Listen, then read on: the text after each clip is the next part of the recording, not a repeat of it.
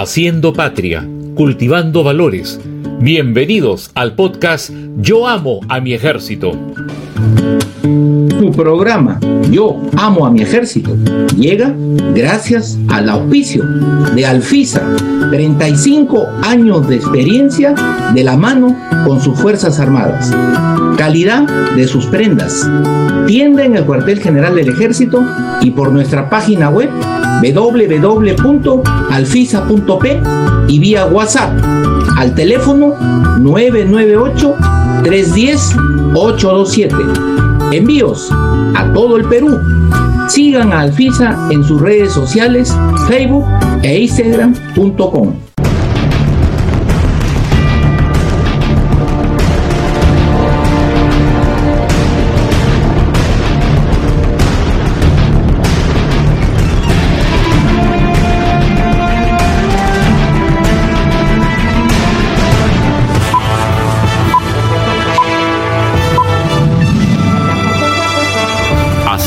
patria, cultivando valores.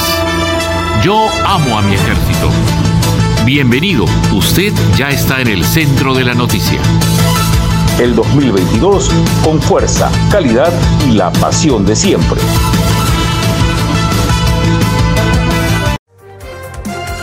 Amables televidentes, muy buenas noches. Bienvenidos a su programa.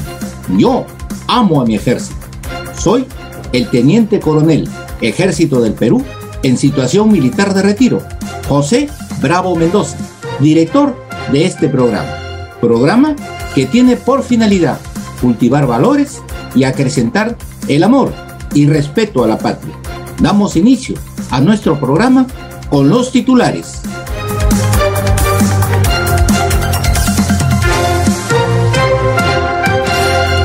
Legado y ejemplo de vida que traspasan los cuarteles y torreones y van más allá del cumplimiento del deber.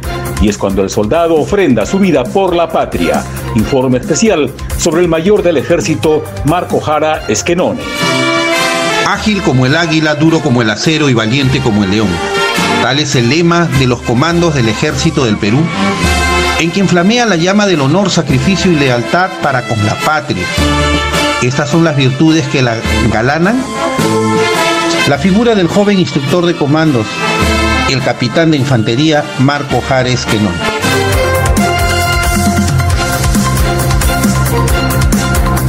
Advíncula, la baja Lucho,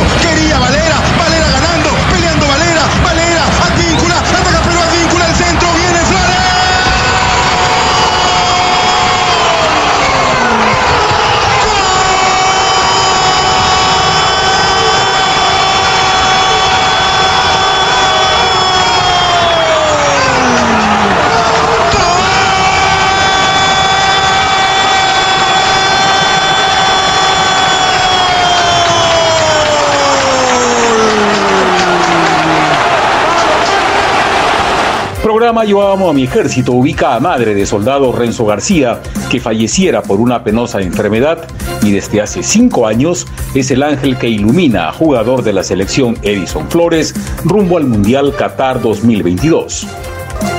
Cada vez que juega la selección le pido a mi hijo que está en el cielo que ilumine al jugador Orejita Flores.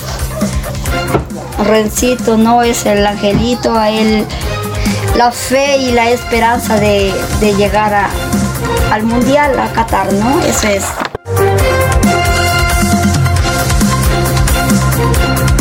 Primera promoción de damas paracaidistas egresadas en 1975 elige nueva junta directiva y presenta planes y objetivos.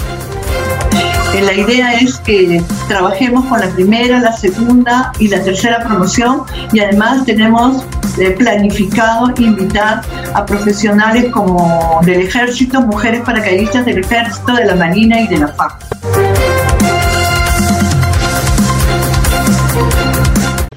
En la secuencia Fuerzas Armadas en Acción, lo último del acontecer noticioso de nuestra Marina de Guerra y Fuerza Aérea del Perú.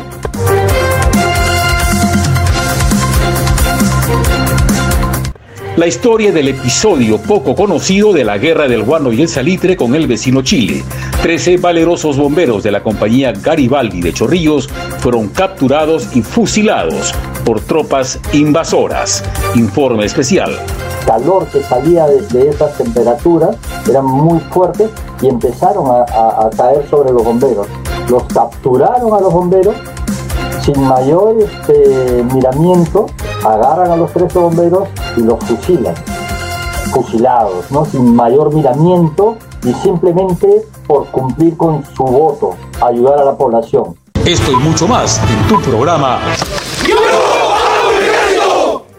Yo también amo a mi ejército. Ustedes también lo aman. Ya está usted en el centro mismo de la noticia y desarrollamos la información. Esta semana, las damas paracaidistas, damas de valor, coraje y amor a la patria, que egresaron en 1975, acaban de renovar su nueva junta directiva de la Asociación de Mujeres Paracaidistas 1975. Veamos este informe que les hemos preparado. Esta secuencia llega gracias a Sociedad Agrícola La Pirámide, empresa líder en el mercado internacional de frutas cítricas como la mandarina.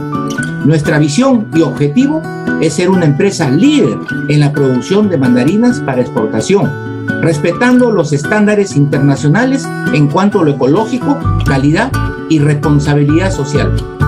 Es la única empresa peruana que con su alta calidad de fruta ha sido aceptada por el mercado japonés como la mejor. Sociedad Agrícola La Pirámide es líder en el mercado. Cualquier información, llamar al teléfono 9975-27196. Sociedad Agrícola La Pirámide, líder en el mundo de las frutas. Esta semana, las damas paracaidistas, damas de valor, coraje y amor a la patria, que egresaron en 1975, acaban de renovar su nueva junta directiva de la Asociación de Mujeres Paracaidistas 1975. Veamos este informe que les hemos preparado.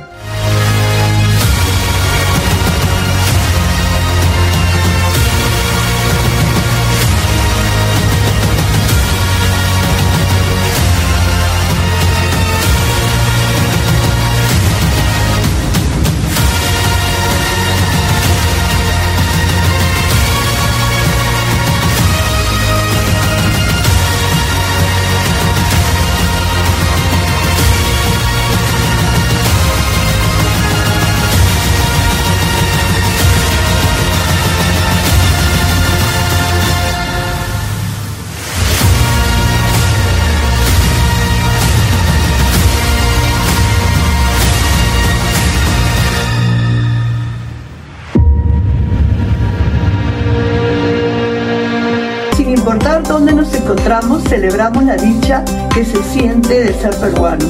Por eso la primera promoción femenina de paracaidistas militares del glorioso ejército del Perú, 1975, Micaela Bastidas, brinda su respetuoso saludo a nuestro querido Perú en su bicentenario.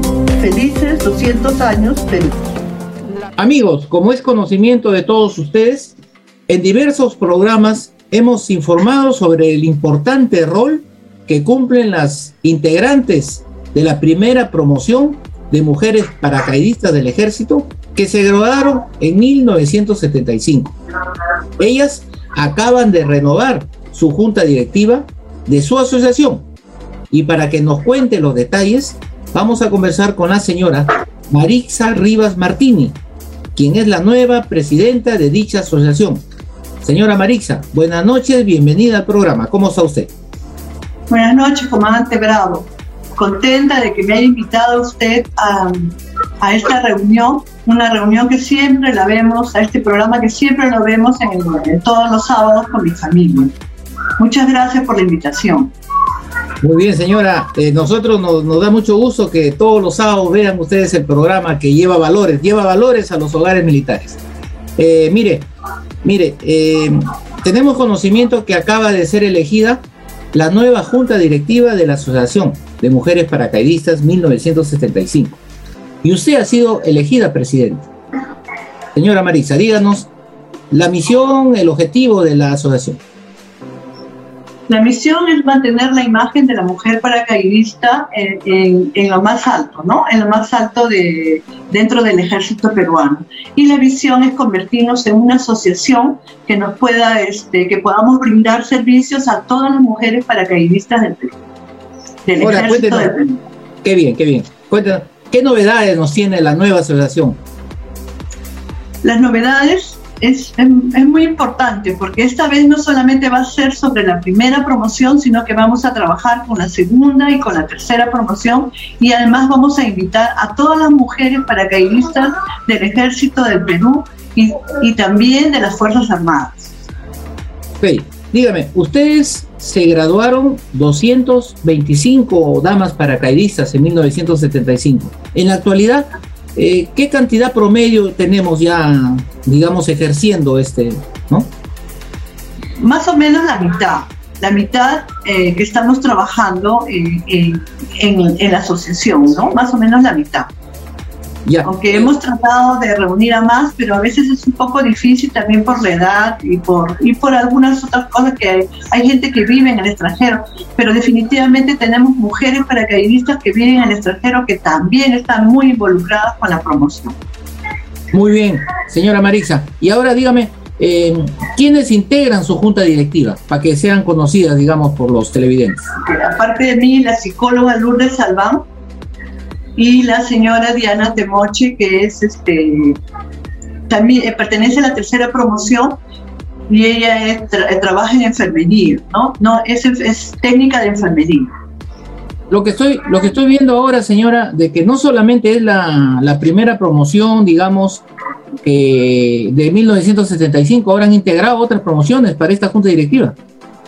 La idea es que la SOSAPAN, que así se llama nuestra, nuestra junta directiva, este, nuestra asociación, perdón, eh, la idea es que trabajemos con la primera, la segunda y la tercera promoción y además tenemos eh, planificado invitar a profesionales como del ejército, mujeres paracaidistas del ejército, de la marina y de la FAC, ¿no?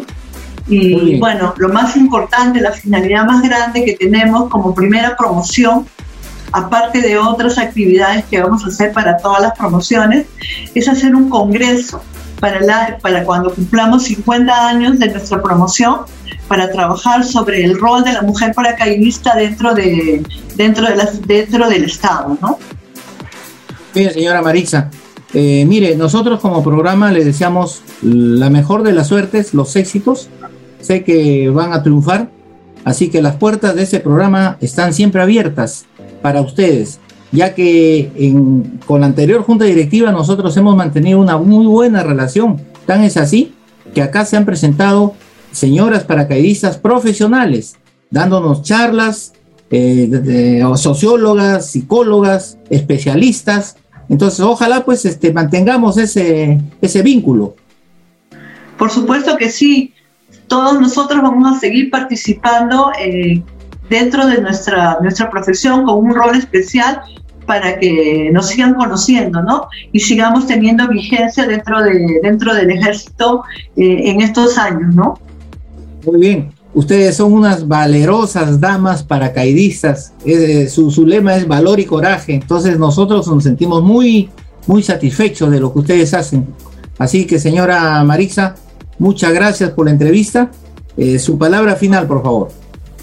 Muchas gracias a usted, muchas gracias a, su programa que siempre ¿no? nos está dando el valor, nos está dando normas de, cómo se llama, de convivencia, está trabajando sobre el ejército, ¿no? Alma mater um, de mis hermanos, de mi padre, de, toda mi familia, ¿no?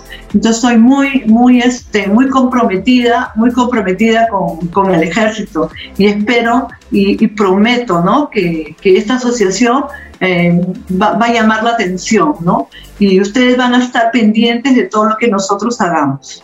Le agradezco nuevamente por la invitación, comandante. Este, hasta la próxima, que de repente ya le vamos a dar más, más alcance sobre nuestra, nuestra asociación. Sí, la, idea, la idea era, señora Marisa, informar a la opinión pública eh, la nueva junta directiva, dado el rol que ustedes cumplen, ¿no? que es muy importante. Y, antes de terminar, permítame decirle a, a, los amigos televidentes que usted pues también pertenece a la familia militar, usted es hija de oficial militar, usted tiene hermanos, oficiales, coroneles, militares, sus hijos están en la Marina, uno es, el otro está en la Fuerza Aérea, o sea, todas las Fuerzas Armadas están en la familia Rivas. Así que, señora, le auguramos los mejores parabienes. Muchas gracias por estar acá. Muchas gracias a usted, comandante. Muy agradecido por la entrevista. Seguramente has oído hablar de ADO5 y quieres saber algo más de nosotros. Somos la Asociación de Oficiales de las Fuerzas Armadas y Policía Nacional del Perú, a la que pueden pertenecer los señores oficiales en actividad o retiro y también sus familiares directos. Nuestra finalidad es contribuir al bienestar de todos los asociados con apoyo económico reembolsable, auxilio mutual, servicios de recreación, salud, culturales, educativos y algo muy importante, sobre todo en estos tiempos, defender los derechos y la dignidad de nuestros soldados, marinos, aviadores y policías. Y pensamos también en quienes no gozan de una pensión para ellos tenemos pagos directos porque nuestros principios son la solidaridad, oportunidad, racionalidad, lealtad y seguridad. Visítanos en nuestra sede de la Avenida San Felipe 379, Jesús María, donde te atenderemos con mucho gusto. Te brindaremos toda la información que necesites y podrás conocer nuestros servicios, biblioteca, sala de lectura y televisión, consultorios médicos, restaurante, bar, peluquería y muchos más. Te esperamos. Contigo seremos más grandes, más fuertes, más unidos. Ven a tu ADOFAI, Asociación de Oficiales de las Fuerzas Armadas y Policía Nacional del Perú.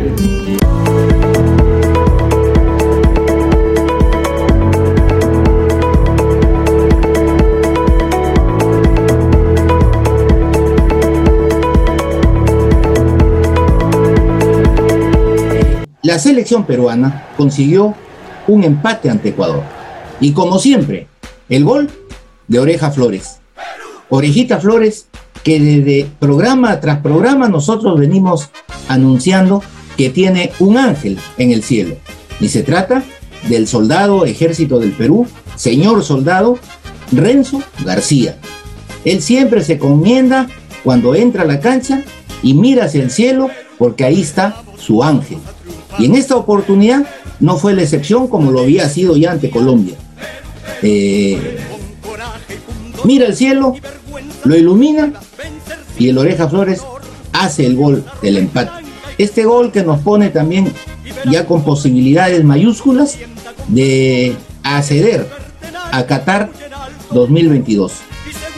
Hemos preparado este informe especial y también queremos recordarles cuando Oreja Flores hace cinco años va al hospital militar y miren ustedes el fervor con que he recibido por los soldados que se encontraban ahí internados. Veamos este informe especial.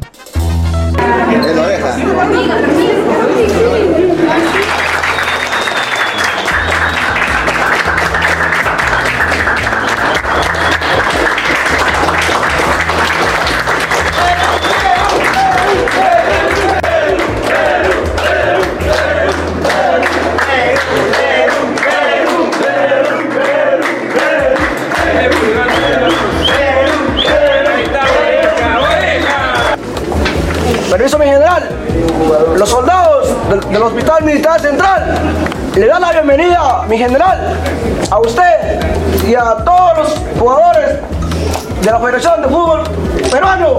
Y así, que esperemos un nuevo triunfo para nuestro país, como buen peruano que somos, como buen militar.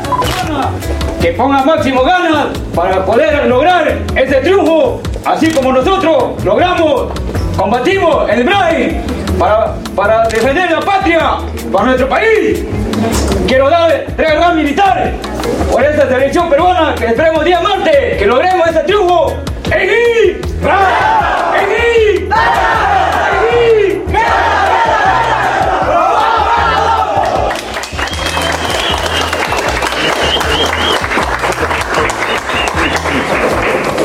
Flores. Flores, la que metió en el golazo. Enséñalo, por favor. Que le firme. Firme. Presente como buen soldado, como buen peruano, así como usted está dando por nuestra patria, por nuestra Federación de Fútbol, y esperemos que lleguemos a Rusia 2018. Muchas gracias. ¡Bravo! Esperemos muchos goles. Éxito. Muchas gracias. Saludos militares. Saludos militar.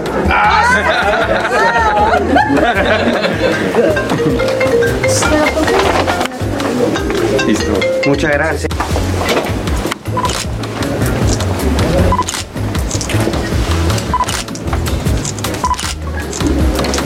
Eso, eso.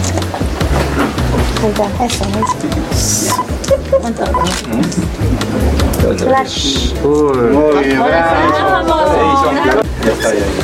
Aquí, aquí una foto. Aquí, Ahí, por acá, por acá. Yo le tomo, yo le tomo, yo le tomo. Aquí, aquí, contigo.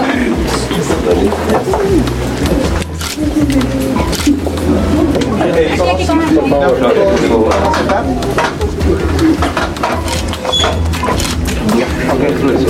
Firma acá de. Técnico, estoy por acá. No, ahí sabe qué.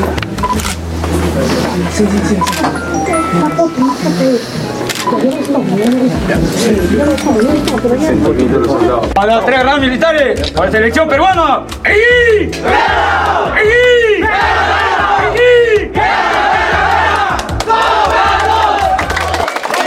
Perú, mete el cambio para Advíncula, la baja Lucho, quería Valera, Valera ganando, peleando Valera, Valera, Advíncula, ataca Perú, Advíncula, el centro, viene Flores.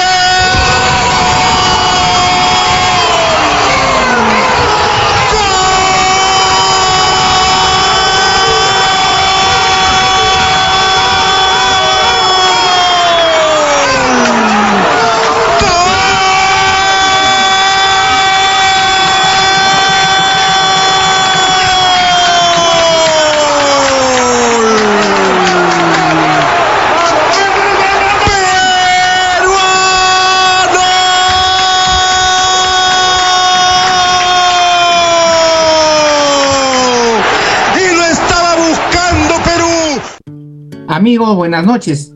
Estamos en enlace en estos momentos con una, con una entrevista que vamos a hacer a la señora Miriam Espinosa. Ella es mamá de nuestro angelito que se encuentra en el cielo, el soldado Renzo García. Él es el amuleto, él es el, el que nos ilumina y él es el que, ¿se acuerdan ustedes cuando Oreja Flores fue a visitarlo al hospital y le entrega su camiseta y le dice que el gol que anotaba en Ecuador iba a ser dedicado a él. Y va a Ecuador,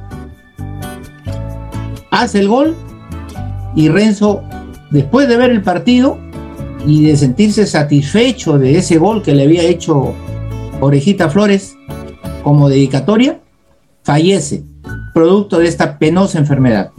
Entonces, señora, ¿cómo está usted? Bienvenida al programa. Cuéntenos sobre Renzo. Me dice usted que él pues amaba a su ejército, por eso que fue al ejército. Cuéntenos. Soy la mamá de, del soldado fallecido Renzo Oliver García Espinosa. Bueno, Rencito desde pequeño a él le gustaba ser militar, ¿no?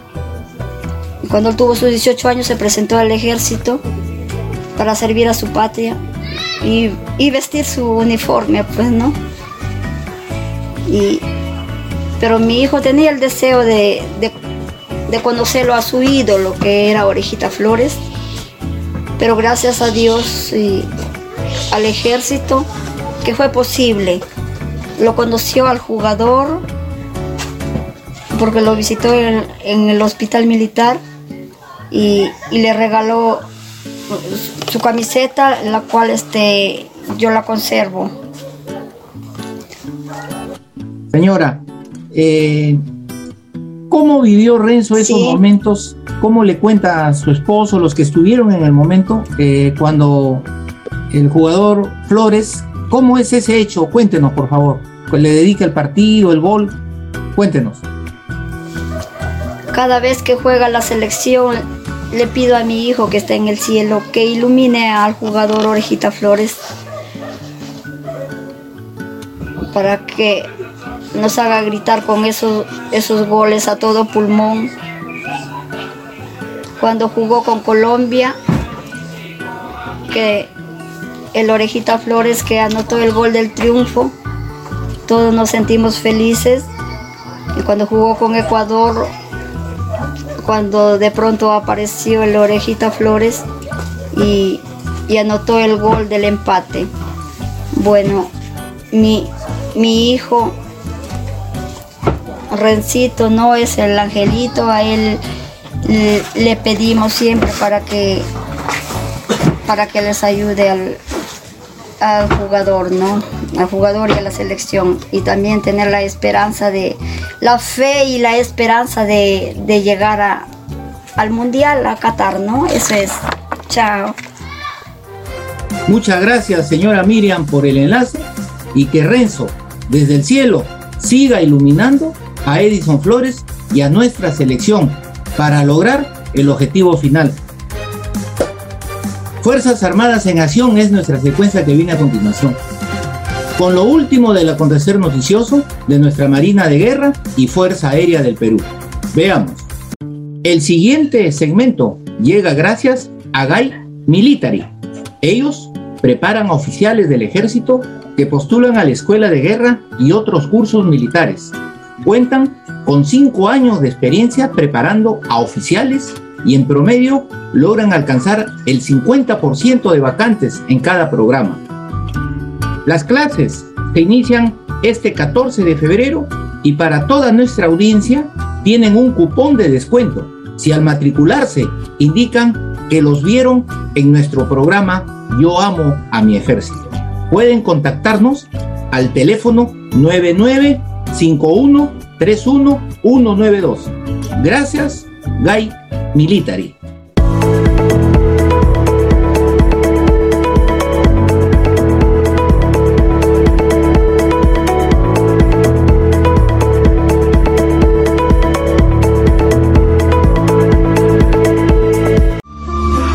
Levantamiento batimétrico con ecosonda multias en el estrecho de Bransfield.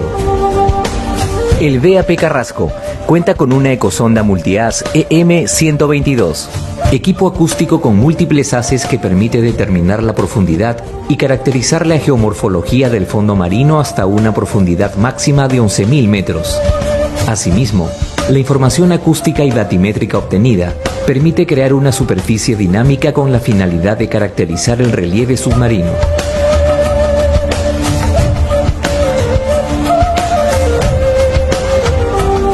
Cabe señalar que todo este trabajo es realizado y visualizado en las computadoras del laboratorio hidrográfico del buque oceanográfico polar BAP Carrasco.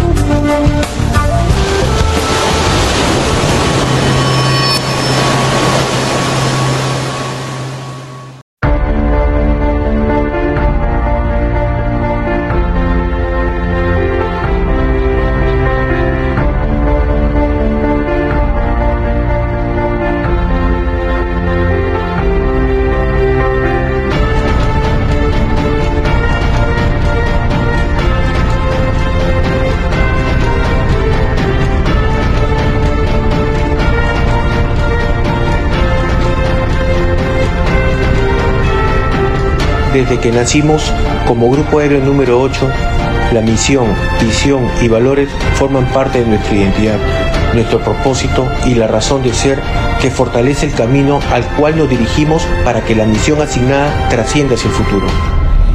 Hoy cumplimos 62 años y a lo largo de nuestra vida hemos enfrentado conflictos, terror, desastres y a un enemigo invisible que hasta ahora seguimos luchando. Entre el cielo y la tierra, en el vaivén del tiempo, donde se columpian los triunfos y las caídas, las risas y los llantos, la vida y la muerte, porque en cada batalla que nos ha dado este enemigo hemos perdido compañeros de armas. He sido testigo de primera mano de la valentía y la determinación de nuestro equipo, hombres, mujeres y aeronaves trabajando sin descanso 24 por 7 los 365 días del año, porque tenemos el convencimiento y la pasión por ejercer nuestro trabajo con esa fuerza que nace de nuestras entrañas, cuyo valor es vocación de servicio. Hemos aprendido mucho estos últimos años. Hemos visto de cerca el dolor, la angustia, pero también la fe y la esperanza de aquellos pueblos más alejados, donde día a día nace y se forja un futuro. Por eso nunca dejamos de volar, principalmente a los lugares recónditos, donde el cielo es el único camino y el único puente de vida. Saldremos más fuertes de esto, igual que salimos más fuertes de todos los acontecimientos adversos que hemos vivido como especie guerrera a lo largo de nuestra historia. Siempre la adversidad nos ha fortalecido, lo cual no quiere decir que no hayamos pagado un precio por ello.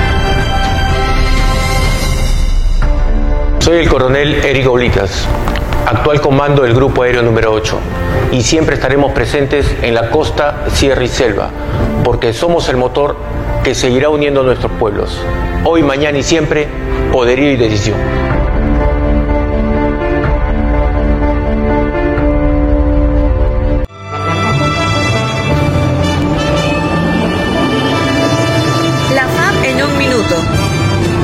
Primer mes del año, la Fuerza Aérea ejecutó una treintena de evacuaciones aeromédicas en resguardo de la vida y la salud de ciudadanos de todo el país. Las cuatro más recientes permitieron salvaguardar a dos recién nacidos, un menor de edad y una mujer gestando gemelos, provenientes de Huánuco, Iquitos, Piura y Tumbes. El trabajo compartido con personal del SAMU y el CIS es un compromiso de seguir sirviendo cada vez a más compatriotas. Las bases aéreas de Piura, Arequipa, Callao y el destacamento de Tacna entregaron al país al finalizar el mes de enero importantes contingentes de jóvenes que concluyeron su servicio militar. Tras las emotivas ceremonias de licenciamiento, ellos retornan a la vida civil habiendo culminado estudios técnicos y una sólida formación en valores con los que aportarán al Perú. Para afianzar los vínculos entre la FAB y las entidades de la región, el Destacamento Aéreo de Tacna desarrolla actividades de coordinación, entre ellas la participación en el Comando Regional de Lucha contra Delitos Aduaneros, en el aniversario de la Benemérita Sociedad de Auxilios Mutuos, así como el reconocimiento a la encargada de la jefatura zonal de la ciudad. La FAB en un minuto.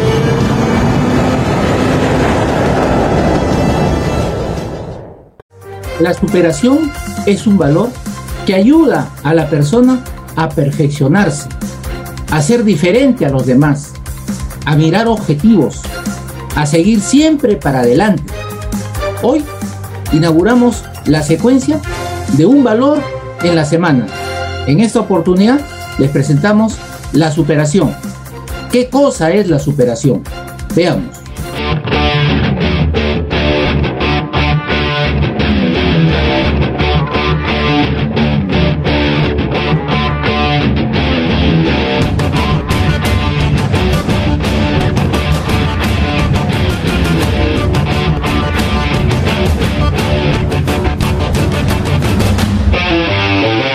La superación es aquel valor que consiste en vencer los obstáculos, las dificultades y los problemas que se nos presentan día a día. La superación es el resultado del esfuerzo, del sacrificio y la perseverancia. Un ejemplo de superación es el capitán de infantería, Carlos Felipe Córdoba, quien después de haber perdido una pierna en un atentado terrorista, nunca se dio por vencido y en la actualidad viene obteniendo logros en los Juegos Olímpicos para discapacitados, dejando en alto el nombre del Perú.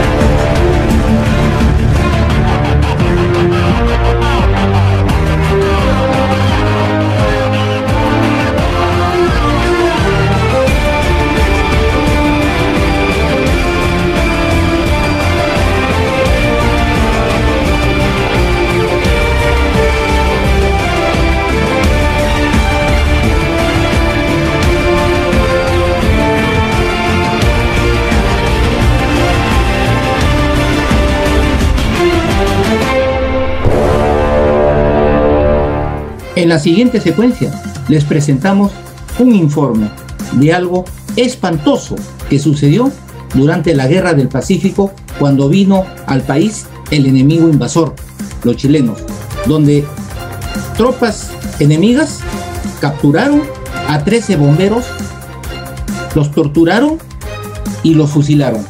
Y hoy les contamos la historia de este hecho lamentable. Veamos.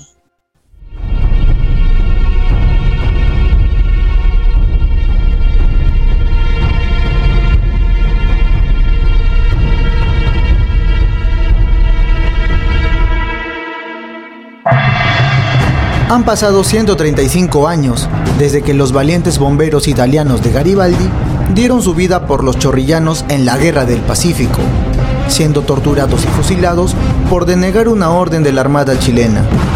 ¿Cuál será la historia de los bomberos italianos de Garibaldi?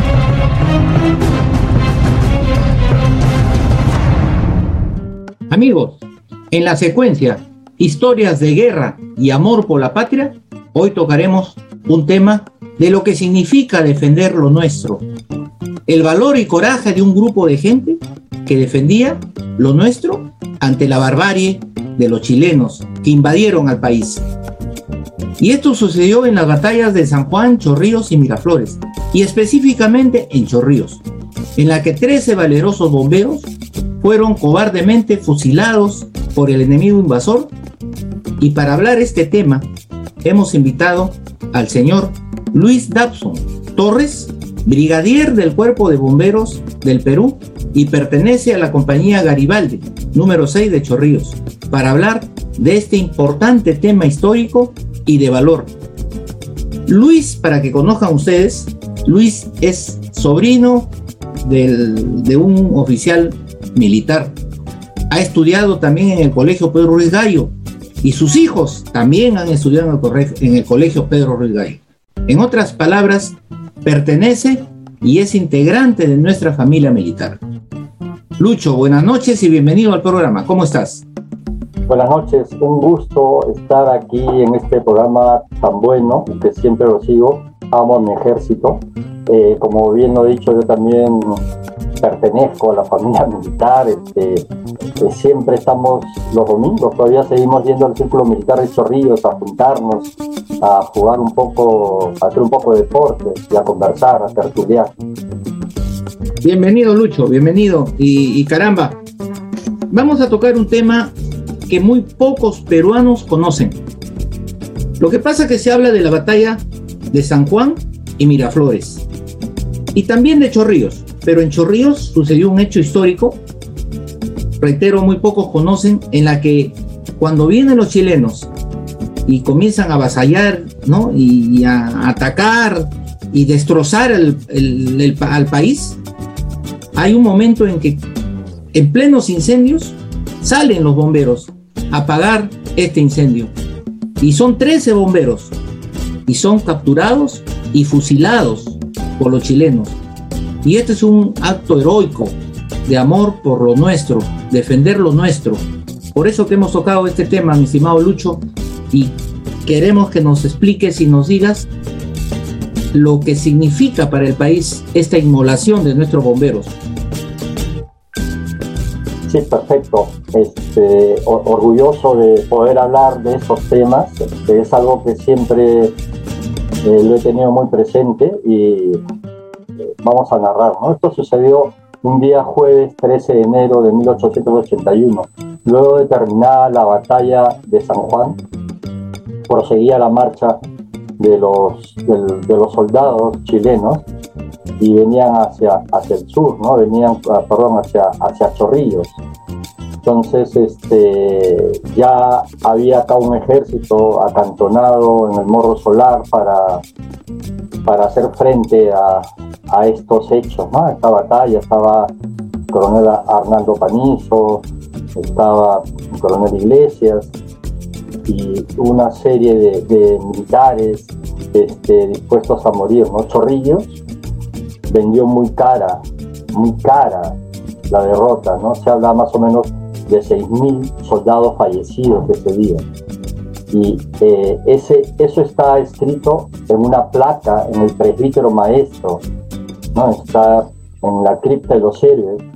Dice claramente Batalla de Chorrillos, 6.000 soldados fallecidos, y sale esculpido los 13 nombres de los bomberos fusilados por el invasor del sur. ¿Cómo suceden estos hechos? Chorrillos ya había sido vencido, entonces este, los soldados prácticamente estaban batallando cuerpo a cuerpo, ¿no? Ya, ya, no estaban en el morro, estaban en, la ciudad de Chorrillos. Chorrillos en esa época pues era un balneario muy lujoso y el cual este, los chilenos lo tenían muy presente, ¿no? entonces ellos querían eh, tomar Chorrillos. Entonces, eh, Chorrillos hay mapas que nos han dado de la Marina de la época de toda la parte de Chorrillos que se quemaba. Más o menos Chorrillos se quemaba el 75% de la población. ¿Qué sucedía? ¿Por qué, por qué quemaban los, los, los, invasores estas casas, estas viviendas? Primero, eh, como le decía ya, los combates eran cuerpo a cuerpo. Entonces, este, de repente algún soldado se refugiaba en alguna casa y, y esa era la disculpa de quemarla pero en realidad lo que hacían era saquear la casa, saqueaban la casa y luego la quemaban con las personas adentro. Eh, fue una barbarie, fue un salvajismo total, ¿no? Entonces, la población indefensa, que ya no tenía protección, fueron a tocar la puerta del cuartel de bomberos. Garibaldi, Garibaldi. La Garibaldi, en esa época era la Garibaldi número uno de Chorrillos, porque era la primera compañía fundada en Chorrillos y la primera de balnearios a nivel nacional. Entonces, este, eh, tocaron la puerta y, los recibe el capitán Giuseppe Rossi y les dice, muy bien, tranquilos, ah, en estos momentos salimos y habla con el teniente Giuseppe Pértice y 13 bomberos que se encontraban en ese momento ahí. Y aquí a un alto, ¿no? Estos 15 bomberos eran de nacionalidad italiana, no eran peruanos, todos eran italianos. Entonces ellos tenían el principio de la neutralidad, por eso ellos no combatían, no combatían con un arma, pero sí con lo que ellos podían combatir, era con mangueras y sus manos para ayudar a la población indefensa. Entonces Giuseppe Rossi da la orden, todos salimos en este momento a apagar los incendios. Y empiezan a, combatir los incendios como, como le compete pues a, a, los, a los bomberos y viene una partida de, soldados chilenos y los amenazan y le dice eh, soldados, perdón, señores bomberos, si ustedes siguen apagando los incendios, nosotros los vamos a, a, capturar y los vamos a hacer un juicio sumario y los vamos a fusilar. Entonces, esto es porque los chilenos no entendían nada pues, de, temas de ayudas humanitarias, que era lo que hacían los bomberos, y los bomberos por supuesto se negaron a, seguir las órdenes que daban estos invasores y se dedicaron a seguir protegiendo a la población. Entonces empezaron a, atacarlos, o sea, a, atacar, y como le digo, los bomberos lo único que tenían para defenderse eran sus mangueras, su bomba brazos y, y sus manos libres, ¿no? Para, para hacerlo. Entonces, este, eh, una de las cosas que hicieron fue romper eh, las mangueras y ustedes se imaginan pues el, calor que salía de, esas temperaturas, eran muy fuertes y empezaron a, caer sobre los bomberos. Los capturaron a los bomberos sin mayor este, miramiento, capturaron a los 13 bomberos los llevaron a las faldas del, morro, justo a la salida del túnel de la herradura. Y eso está también mapeado, eso está comprobado, hay un mapa que, que, como le digo nos dieron de la Marina de Guerra del Perú y, se comprueba, pues agarran a los 13 bomberos y los fusilan. A los otros bomberos, Giuseppe Pértice y Giuseppe Rossi, los llevaron presos a lo que se conocía en esa época como la escuela de clases. ¿No? detenidos por, por ser oficiales. La escuela de clases, para que la población conozca, la escuela de clases era donde hoy es la Escuela Superior de Guerra, ahí en la, en la bajadita cuando entras a Chorrillos, ¿no? Sí, el CAEN, ¿no? Sí. El CAEN, así es. Ahí es. Exactamente, ahí los llevaron y los dejaron prisioneros y a los 13, otros 13 bomberos fueron fusilados, ¿no? Sin mayor miramiento y simplemente por cumplir con su voto, ayudar a la población, apagar incendios y socorrer a la, a la población que estuviera herida. Entonces fueron fusilados, cobardemente fusilados en ese, en ese lado de la salida del morro o de la salida del túnel de la herradura. Y ahí es donde nace otro, otro sitio conocido. Ustedes deben haber escuchado la cancha de los muertos, que es el estadio de Chorrillos. ¿Por qué se llamaba la cancha de los muertos? Porque agarraban a los muertos, entre ellos los 13 garibaldinos fusilados, y los tiraban ahí. Entonces, este, muertos, ¿no? Sin, sin, sin enterrarlos ni nada por el estilo. Entonces, este, ahí, ahí fueron tirados los, tres, los restos de estos 13 valerosos súbditos italianos. Como repito, no eran peruanos. Y, este, entonces fueron tirados y en las noches, cuando los, los chilenos estaban en plena juerga, ¿no? tomando los licores que habían, abusando de mujeres, de niños indefensos, ya no habían personas mayores, hombres que pudieran eh, rebatir, ¿no? Y, había, como les digo, se habla más o menos de 6.000 fallecidos en esta, en esta batalla, y, eso no es algo que se me ha ocurrido a mí, está, está escrito ahí en la cripta de los héroes, pero en la noche sacaron los restos mortales de los 13 bomberos, los otros bomberos con ayuda de algunos pobladores, y los llevaron a enterrar muy cerca de la escuela de clases. Y ahí permanecieron sus restos hasta el 13 de enero de 1887, en que se les dio cristiana sepultura en una apoteósica ceremonia donde los llevan en el ferrocarril inglés a Lima y son velados en la hermana compañía Roma número uno, la que queda al lado del Congreso. Entonces, este, muchas personas pasaron a rendirle tributo y ese día estaban cerrados los, los este, negocios en Lima y decían, ¿qué pasa? ¿Qué está sucediendo? Se, se, se preguntaba la población.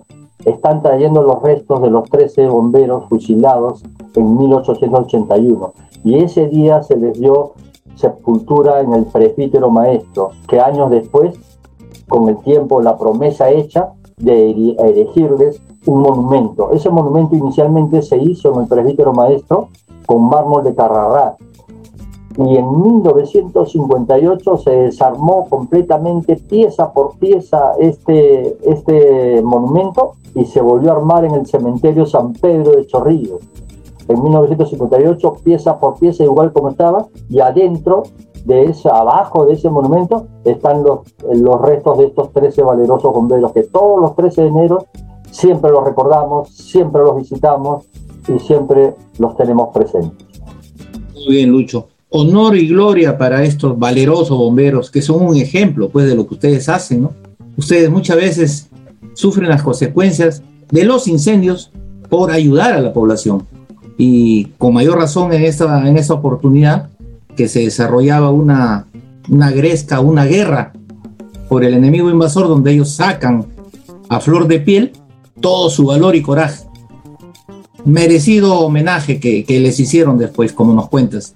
Ahora, mira, Lucho, el, cuando uno lee el, libro de Pinochet, que escribe él sobre la guerra del Pacífico, habla de dos actos, de dos actos heroicos, de dos acontecimientos, es decir, para ellos, ¿ah? para ellos. Uno es, y condecora, condecora a los soldados.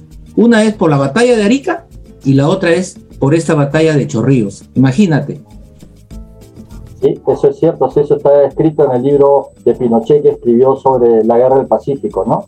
Que ellos condecoraron a sus soldados por la toma de estas dos ciudades. Y fueron las únicas condecoraciones que recibieron los, los soldados este, chilenos. Sí, eso es tristemente cierto. Lucho, para el programa Yo Amo Mi Ejército ha sido, la verdad, un honor tenerte en esta oportunidad para que nos puedas contar esta historia, esta terrible historia, pero a la vez valerosa de los bomberos. Y yo creo que tú eres la persona en estos momentos indicada para darle un mensaje a la población en general.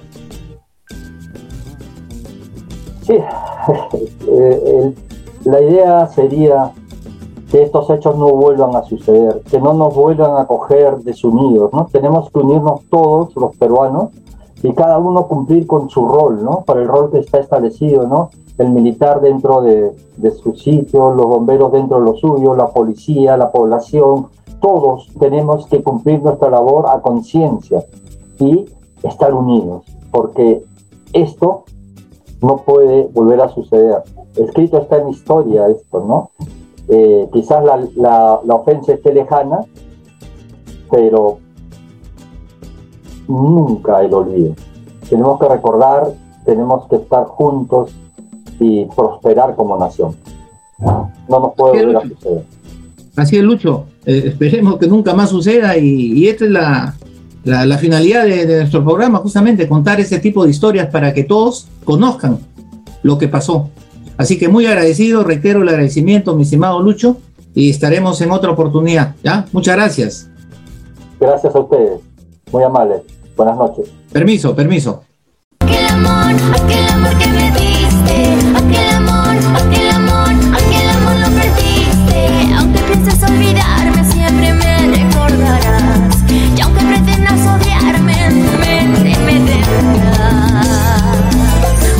Saluda Susana Alvarado, integrante de Corazón Serrano, y quiero felicitar al Ejército del Perú y muchas gracias por su loable labor en apoyo a la población. Que Dios me los bendiga, éxitos.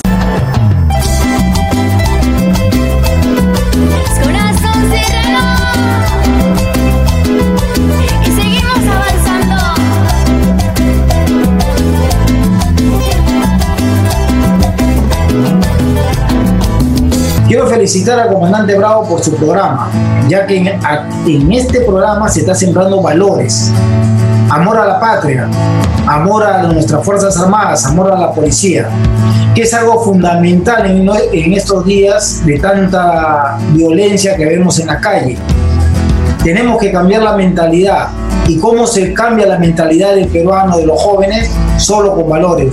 Te felicito, comandante Bravo. Siga adelante con tu programa, que está estupendo.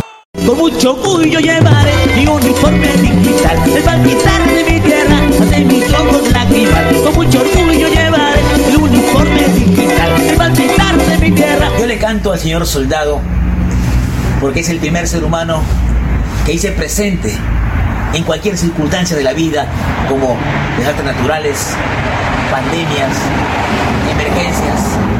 Él es el primer ser humano que hice presente sin pedir nada a cambio. Es por eso mi cariño y mi agradecimiento. Y a nombre de todos los peruanos le rendimos un gran homenaje a ti, señor soldado. Mil bendiciones. Tu amigo Dilber Aguilar, con cariño. Y la palmas arriba que suene. Esto es. Y las palmas arriba que suene San Juan del Urigancho. Yo amo a mi ejército. Yo amo a mi ejército. Yo amo a mi ejército. Pone camino largo de un riachuelo. Viene volando un pájaro amarillo. Y lleva, lleva en su piquito primer besito. Hola, ¿qué tal amigos? Mi nombre es Víctor Pen, integrante de Orquesta Candela y quiero mandar un saludo muy especial a nuestro ejército del Perú. Un saludo enorme, muchísimas gracias por la gran labor que están haciendo, por ser la primera línea de defensa durante toda esta cuarentena y por supuesto durante toda esta pandemia. Muchísimas gracias, mi gran respeto para ustedes y por supuesto sigan haciendo su gran labor. Desde aquí les mando muchos saludos, admiraciones para ustedes de parte de Víctor J. Pen, integrante de Orquesta Candela.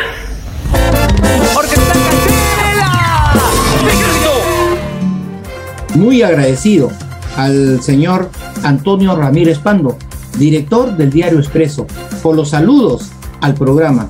Tenga usted la seguridad que seguimos para adelante. Asimismo también el agradecimiento a los cantautores y a la orquesta Corazón Serrano que también nos envió un saludo.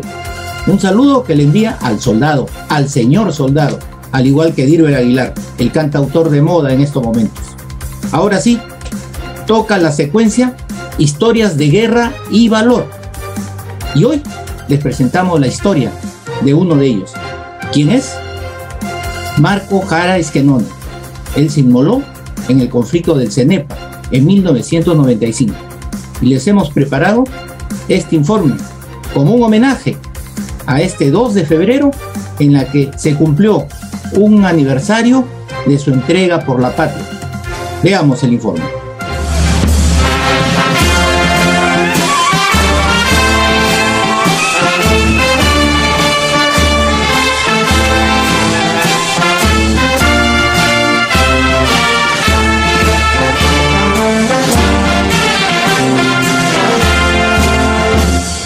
Hay legados y ejemplos de vida que trascienden los muros y torreones de los cuarteles y van más allá del legado que dio un soldado, más allá del cumplimiento del deber, ofrendando lo más preciado que tiene el soldado, ¿cuál es? Su vida, como es el caso del mayor de infantería Ejército del Perú, Marco Jara Esquenone, quien este 2 de febrero se conmemoró un aniversario más cuando se inmola y entrega su vida por la patria en el CENEP. Veamos el informe que les hemos preparado. Un caso particular es la señora Eda Esquenone de Jara, madre del mayor Marco Jara Esquenone, héroe CENEPA, quien después de 22 años de haber partido a la eternidad, se mantiene vivo en el corazón de su madre y sus familiares. La muerte de un hijo es la pérdida más devastadora que puede haber. Es un duelo eterno que ni el tiempo logra aminorar ese dolor. Siempre está presente conmigo, siempre. Este es su que me regaló por el Día de la Madre, lo tengo en la cabecera de mi cama. Así que todas las noches le rezo estoy con él bajo y con su velita también le rezo acá abajo, antes de hacer todas las cosas. Siempre está conmigo, todo, de día y de noche, siempre. Ha sido tan bueno, tan noble y cariñoso que no se le puede olvidar jamás, jamás.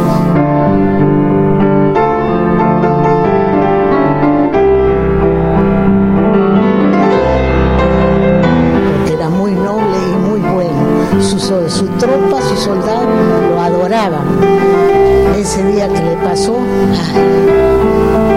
los- la tropa, cómo se ponía, era una cosa pero terrible, Dios mío, para nosotros y para ellos.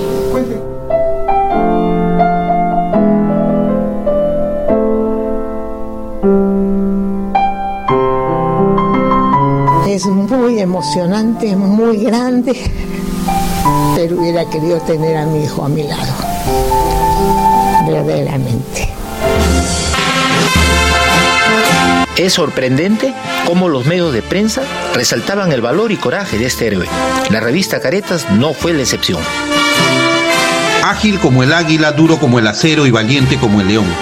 Tal es el lema de los comandos del ejército del Perú, en quien flamea la llama del honor, sacrificio y lealtad para con la patria. Estas son las virtudes que la galanan. La figura del joven instructor de comandos, el capitán de infantería Marco Jares Quenón. Marco nace en un hogar netamente cristiano. Es hijo del coronel Justo Jara Ugarte, coincidentemente uno de los 13 fundadores de la Escuela de Comandos del Ejército en 1960 y quien coincidentemente era en 1966, el año que nace Marco, el director de la Escuela de Comandos del Ejército. El coronel Justo Jara Ugarte, quien en su funeral dijo con voz firme y pausada, lo único que le he pedido a mi comando es que me den su puesto y que uno de los hitos a plasmarse en la cordillera del Cóndor lleve su nombre. Marco Jara nace en 1966 y partió a la gloria eterna un 4 de febrero de 1995, defendiendo la soberanía nacional en la selva peruana. Contaba con 29 años y una brillante carrera militar que inició en 1984, un 24 de marzo, cuando integra la promoción Agustín Gamarra. En 1995 fue destacado al Teatro de Operaciones del Nororiente para dirigir una patrulla del Batallón de Comandos Comandante Espinar número 19. Es una unidad militar de élite de nuestro ejército y junto con sus hombres luchó cuerpo a cuerpo en situaciones muy adversas para recuperar el puesto de vigilancia peruano Cueva de los Tallos que había sido invadido sigilosamente. Su patrulla fue emboscada cuando avanzaba hacia base sur y el joven capitán, quien iba a la cabeza, luchó valerosamente hasta el final ofrendando su vida por el Perú, haciendo honor al lema de los comandos. El ejército del Perú ha honrado su memoria y ha designado al Batallón de Comandos número 16, así como a la Compañía Especial de Comandos 115 en Aucayacu, con el nombre de Mayor de Infantería Marco Jara Esquenón. Coronel, ¿cuál cree usted que es el legado que deja con su acción heroica el Mayor Jara a los jóvenes de hoy? El legado de Marco Jara versa la audacia, el valor, la intrepidez, el ingenio, así como su entrega más allá del cumplimiento del deber. El Perú también lo recuerda, porque incluso hay una avenida Marco Jara Esquenone en el Pentagonito y en Higuereta Surco, un monumento en Buenavista. Hay colegios en Lurín, en Tarapoto, en Piura. Una urbanización Marco Jara Esquenone, camino Ancón. La Asociación de Excombatientes del CENEPA también lleva el nombre del mayor Marco Jara Esquenone. En Tarapoto, en Pucallpa, un colegio en Jaén, un colegio en Huaycán y un colegio en Ancón. Incluso en la Brigada de Fuerzas Especiales fue entregado por más de 15 años el premio Marco Jara Esquenone, un premio que lo institucionalizaron y lo entregaban los padres de Marco al mejor soldado de la primera brigada de fuerzas especiales, soldado que debería de distinguirse por su disciplina, arrojo y valentía.